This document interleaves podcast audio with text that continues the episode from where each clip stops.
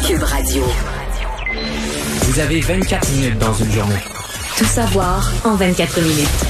Pour s'informer et comprendre en 24 minutes, ici Mario Dumont, en compagnie de Vincent Dessureau, des studios de Cube Radio, la station d'affaires publique de Québecor. Voici Tout savoir en 24 minutes. Tout savoir en 24 minutes.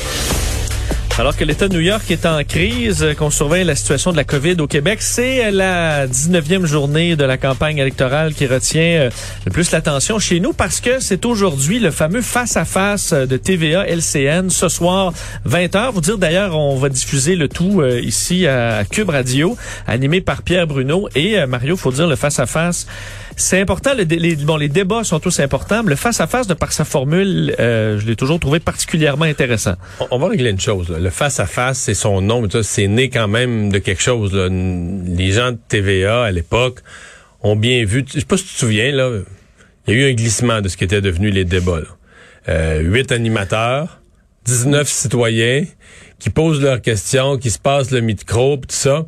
Fait qu'à un moment donné, tu faisais quasiment le saut quand il y a un chef qui parlait. Là. oui, des fois trop de chefs aussi. Trop de chefs. C'est ça. Cinq, mettons cinq, six chefs, euh, 20 citoyens, puis cinq journalistes. Il n'y a plus aucune forme de débat. Mais quand il y en a deux qui se pognent sur un sujet, là, c'est le gros moment de la soirée, ça dure quatre secondes, puis c'est ça, tu sais.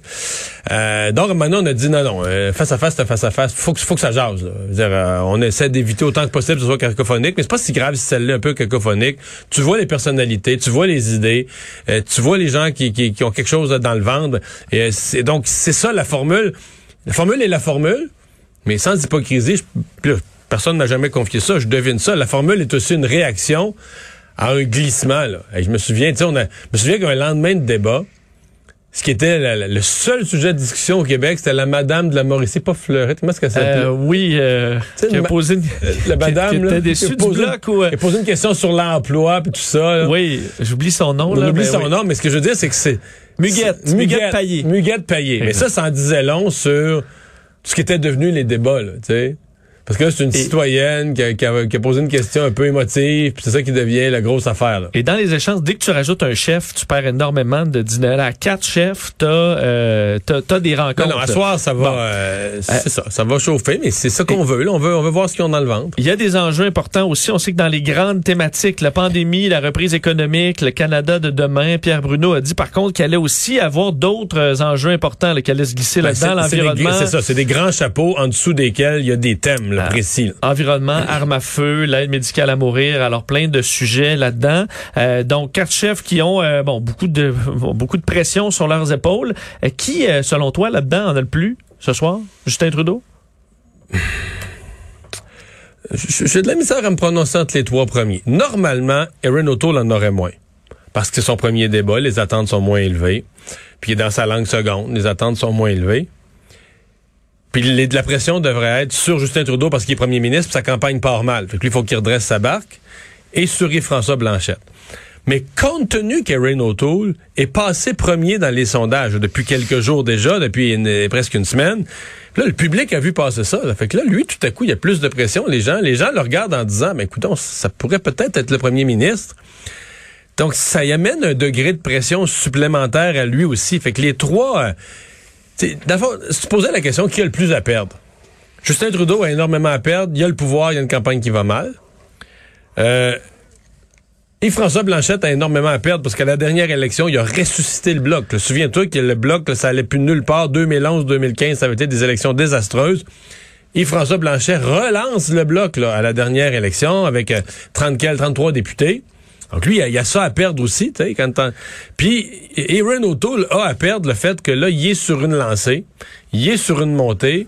Les conservateurs rêvent peut-être que le pouvoir est possible. Faut cristalliser ça, là. Et non pas casser la vague. Tu peux aussi carrément casser la vague. Est-ce qu'il a besoin d'être époustouflant ou juste d'être... Euh, parce qu'il est pas dans sa langue, c'est un gros boulet quand même. Euh... Non, mais il a besoin d'être bon. Il a, besoin d'être bon sur deux, trois fronts. à mon avis, je veux dire trois fronts. Bon, faut qu'il puisse évacuer tout ce qui pourrait inquiéter les gens, des positions d'un candidat dans l'Ouest canadien qui a dit telle phrase. Faut qu'il puisse évacuer ce qui pourrait inquiéter les gens, un. Deux, faut qu'il euh, soit capable de toucher les gens. Moi, je pense qu'il peut pas toucher les gens avec des grands discours émotifs. Sa seule carte, là, moi j'ai analysé ça, sa seule carte pour toucher les gens, c'est celle qu'ils utilisent dans leur publicité. Euh, je suis un gars ordinaire, euh, mon père travaillait à GM, euh, ma mère est décédée. Le, le gars de la classe moyenne, père de famille, puis tout ça. Ça, ça touche les gens d'une autre manière. C'est ça touche dans le sens que tu dis, ah, ben, il, est comme nous autres, là, tu sais, il paye ses factures, puis tu sais, il vit, il vit il vit des choses qui. Il comprendrait ce qu'on vit, dans le fond. Il vit des choses un peu semblables où il a vécu, peut-être plus maintenant qu'il est chef de parti, mais il a vécu des choses de famille de la classe moyenne qui nous ressemblent. Puis l'autre affaire, faut qu'il soit premier ministrable. Parce que veut, veut pas, tout à coup, quelqu'un, quelqu'un, dans une soirée, dans l'esprit des Québécois, faut qu'il passe de on le connaît pas à on l'imaginerait premier ministre. Une grosse marche, là, Vincent. Oui. oui, tout à fait. Puis, moi, dans ma tête, au début de la campagne, Aaron O'Toole, c'était le monsieur qu'on connaît pas. Mais là, à mi-campagne, on le connaît pas plus. C'est le monsieur qu'on connaît pas, mais qu'on a vu dans les journaux que ça a l'air que... Ça a l'air rassurant. Puis il a pris l'avance dans les sondages, mais on le connaît pas beaucoup plus. là. Donc ce soir, lui a tout un travail pour, euh, tu sais, pour se faire découvrir. Ce qui est son avantage, il y a une curiosité. Je pense que le Québécois moyen que- qui a déjà voté conservateur ou qui considère le Parti conservateur parmi ses choix, là, mettons que c'est la moitié de la population, on peut dire qu'ils vont tous voter à la fin, mais que le Parti conservateur, il y a des gens pour qui ça n'existe pas qui voteront jamais, mais ceux pour qui ça existe sont quand même curieux de savoir qu'est-ce qu'il y a dans le ventre d'Erin O'Toole. C'est qui Erin O'Toole? Il y Est-ce que tu l'habilles un peu décontracte? Tu le même habit qu'Andrew Scheer? Parce que tu veux le, tu sais, l'habit bleu, euh, conservateur. Ben, ce qui serait pas conservateur, c'est de l'habiller comme sur le cover de son, euh, de son, Oui, de c'est son sûr. programme en t-shirt à biceps. Là. Mais si tu le mets en noir avec une cravate rouge, ça fait, ça casse un peu l'image. Ou si tu, en tout cas, j'essaie de penser à. Je sais pas. Parce qu'on va vouloir peut-être Je- le distancier d'Andrew Scheer. Euh, on va- et Ouais. euh, Jack Meeting, Zéro pression. Zéro pression, dans le sens que lui, qu'est-ce que tu veux? Écoute, euh, ce matin, le léger lui donne 11% chez les francophones. Pour s'entendre que le débat est en français, ça veut, il y a des anglophones qui vont le regarder quand même, Ouais. le bilingue, mais ah, la, la- la masse des, des téléspectateurs sont des francophones. lui, s'il se plante, c'est pas grave. Il peut juste aller gagner. euh. En fait, faut pas qu'il se plante trop parce que tu sais que au Canada anglais ce soir, les gens là, dans leur bulletin de nouvelles vont avoir un résumé, c'est spectaculaire. là. Un résumé de trois minutes en anglais de ce qui s'est passé. Et ça, c'est un topo là, que le journaliste fait là, tu sais, en très peu de temps. C'est pas c'est toute une job journalistique de ramasser. Là, mettons, le débat finit à 10 heures. Puis là, vers 10 h moins 20, tu ramasses tes, tes extraits, puis tu fais un montage pour avoir... Parce que toi, à 10 heures, là, ton poste Ouais, attend... les attend- moments clés. un trois minutes avec un résumé du débat pour la, la- la- la presse anglophone, pour les citoyens anglophones et de tout le Canada. Et ben Jack Meeting peut pas se permettre là-dedans euh, qu'on dise de lui qui, qui a été ridicule. là. Mais sinon, il n'y a pas de pression. Bon, donc euh, est-ce qu'on peut s'attendre peut-être dans les dernières heures, des fois juste avant le débat, à une histoire qui ressort euh, gênante, que les recherchistes sont déterrés. Des fois, ça arrive, des fois, ça arrive pas. Ça peut arriver avant le débat, ça peut arriver pendant le débat aussi. Tu peux avoir un des chefs qui arrive avec une surprise euh, pendant le débat. D'ailleurs, certains disent que ce soir, Jack Meeting pourrait être en mode faire trébucher. Là. Moins être en mode vraiment d'essayer de gagner des votes là, à pelleter, mais d'être un peu euh, le, le- le- celui qui dérange, là, celui qui pose des questions difficiles. Et de ce point de vue-là, est-ce qu'il pourrait faire trébucher? Bon, lui, sa cible, c'est Justin Trudeau parce que ses votes viennent du camp de Justin Trudeau, mais il pourrait aussi vouloir faire trébucher le bloc. Parce que la vague orange, c'est venu de bloquer ce déçu. Puis il pourrait aussi vouloir faire trébucher Aaron O'Toole parce que, bon, c'était NPD, t'es anticonservateur. Donc, il pourrait être un élément euh, imprévisible. Donc manquez pas ça, 20h ce soir, d'ailleurs, euh, programmation spéciale euh, des, euh, des 6 heures, alors euh, manquez pas ça. it. Revenons sur cette alerte Amber euh, qui euh, se, se poursuit. euh, et on est toujours très inquiet pour le, le- le jeune Jake Côté et son père David Côté, toujours recherché. On sait qu'hier, vers 13h30, on avait élargi cette alerte Amber à la grandeur du Québec après la découverte de son v, du VTT utilisé pour bon fuir. Là, est-ce qu'il se promène à pied, encore en forêt? Est-ce qu'il est en voiture? On ne le sait pas. Et la Sûreté du Québec qui a mis les grands moyens pour essayer de les retrouver, hélicoptères, VTT, même des équipes équestres qu'on a pu voir dans les images qui sont à leur recherche. Moi, je note quand même que dans une région comme celle-là, une région rurale, forestière, je dis pas que c'est impossible, mais un véhicule qui disparaît, je sais pas, mais si un couple, ils ont deux véhicules. là. Monsieur a une camionnette, puis madame a un, Honda Civic. Puis il, en manque un. C'est parce que le véhicule, là, tu t'en rends compte vite. ben, tu t'en rends compte. Quelqu'un se dit, mais sinon, euh, à la limite, dans la ville de Montréal, tu peux prendre un véhicule. Quelqu'un quelqu'un qui sait voler un véhicule puis en voler un sur le bord du chemin, là. Mais dans le fin fond des bois, à, à l'extérieur de, de Sainte-Paul, dans, dans le Bas-Saint-Laurent, là, il n'y a, pas- pas de véhicule, quoi, il y a pas de véhicule qui traîne, à moins qu'il s'en était placé un, mais là, Non, on pense pas que c'était... ben, on euh, le saurait, là, tu sais, s'il y avait une affaire planifiée où appro- approprié un véhicule, il me semble qu'on trouverait une trace. Moi, je, je sais pas, l'hypothèse, je comprends que les policiers ne peuvent pas l'exclure, parce que tu dis, s'il est dans un véhicule, il peut faire du kilométrage, faut retrouver l'enfant. Mais moi, j'ai- j'ai j'ai peine à... Généralement, quand l'individu prend un véhicule, là, dans les heures qui suivent, mais là, t'apprends que quelqu'un dit, ben justement, moi, j'avais une camionnette, puis je me suis fait voler. T'apprends qu'il y a un véhicule qui a disparu ailleurs. Là, plus de 24 heures plus tard, tu t'as aucune nouvelle du genre. Moi, je suis très inquiet, j'avoue. là. Plus, plus on apprend sur le passé du type, il était Il peut y avoir des chalets abandonnés là-dedans, quoi qu'on Oui, a. des, chalets de chasse, là, des chalets de chasse, des camps de chasse, des camps de pêche, des camps de chasse. Ça, c'est les a possible. sûrement, euh, sûrement fouillé beaucoup, là. Dans les, euh, Ouais, dans les deux ouais, ouais. derniers jours. Euh, d'ailleurs, le- on sait qu'on s'inquiète. Est-ce que le père serait euh, armé? Euh, et d'ailleurs, on fouille tous les véhicules qui circulent sur euh, l'artère principale dans ce secteur-là. Donc, on demande aux gens de continuer d'ouvrir l'œil, vérifier la description, mais euh, on est on est très inquiet euh, pour euh, Jake Côté. Tout savoir en 24 minutes. Parlons du bilan des cas aujourd'hui, 699 nouveaux cas, donc on atteint là, la barre des 700 cas. euh, Et c'est un sommet de la quatrième vague. là. Pas un sommet de tous les temps, là, mais de la quatrième vague. Oui, euh, et la semaine dernière, euh, jeudi, on était à 603, donc c'est une hausse de 16% à peu près, euh, typique là, de ce qu'on a depuis quelques jours. Un nouveau décès, pas de nouvelle hospitalisation, du moins hospitalisation stable, et deux personnes de moins aux soins intensifs, alors qu'en Ontario eux aussi, bon, c'est des records, un sommet, eux, depuis le 4 juin, 865 nouveaux cas, 14 morts, en Ontario. Et d'ailleurs, les hospitalisations est en baisse, mais euh, ça faisait longtemps que j'avais pas vu les hospitalisations en Ontario, c'est 320. Alors nous, on est à Quand même. 138, c'est quand même assez élevé, euh, plus, plus élevé que chez nous en Ontario. Euh, parlons des projections, parce que l'INES, euh, l'Institut national d'excellence en santé et services sociaux, euh, fait euh, régulièrement ses projections d'hospitalisation. Est-ce qu'on a à s'inquiéter sur euh, l'horizon des trois prochaines semaines? Mais selon l'INES, euh, on n'atteindrait pas là, des niveaux inquiétants euh, d'ici trois semaines. Par contre, après ça, c'est un peu plus incertain euh, dans le nouveau suivi.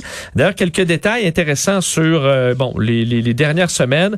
Euh, pour une sixième semaine, les cas sont en hausse, euh, augmentation moyenne de 24 de semaine en semaine, mais là, euh, c'est un peu moins important depuis deux semaines.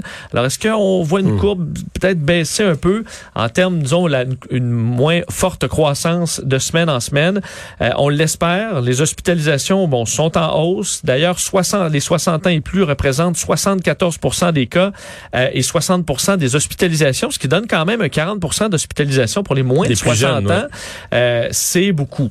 Euh, Mais tu sais, quand des- cette nouvelle-là a circulé aujourd'hui, puis quand ces nouvelles-là circulent, exemple les hospitalisations, on est quand même relativement optimiste que ça sera pas si pire que... Tu sais, l'INES nous fait une projection qui est c'est pas parfait, mais c'est plutôt encourageant.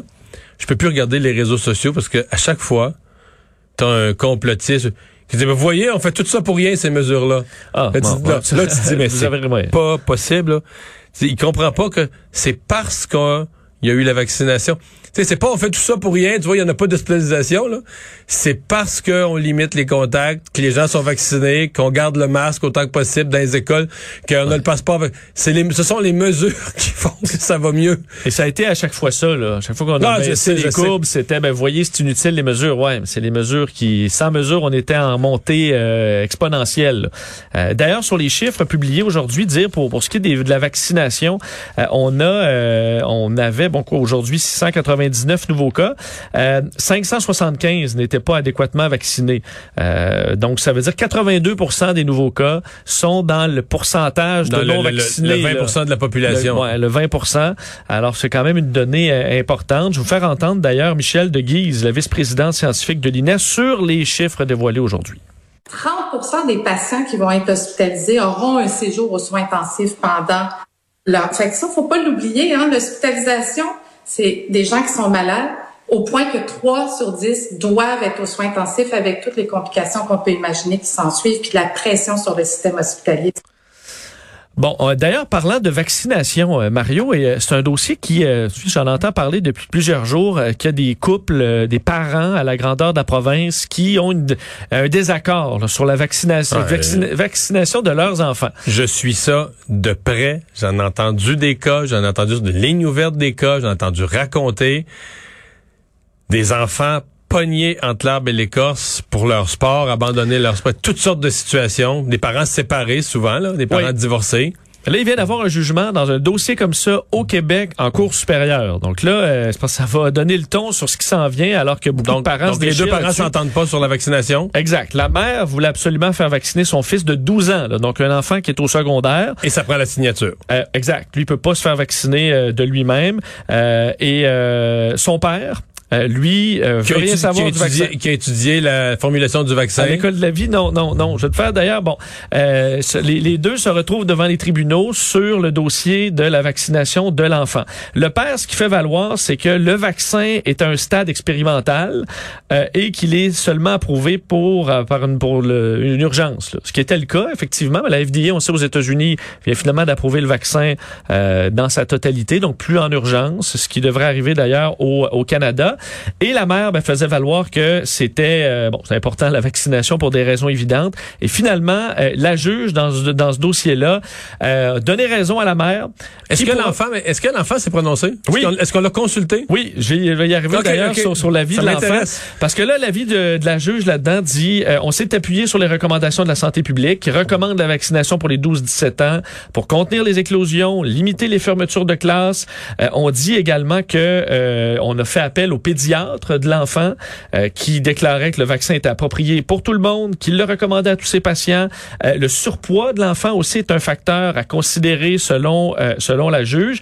Le père voulait faire entendre Mario un scientifique américain, là, un scientifique entre guillemets là, parce que j'ai pas son nom, favorisant la- lui qui vantait l'arrêt de la, de la vaccination.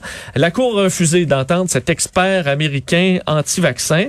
Qui avait pourtant publié plusieurs excellentes vidéos sur YouTube. là. oui, sûrement des papiers euh, vérifiés par ses pairs peut-être.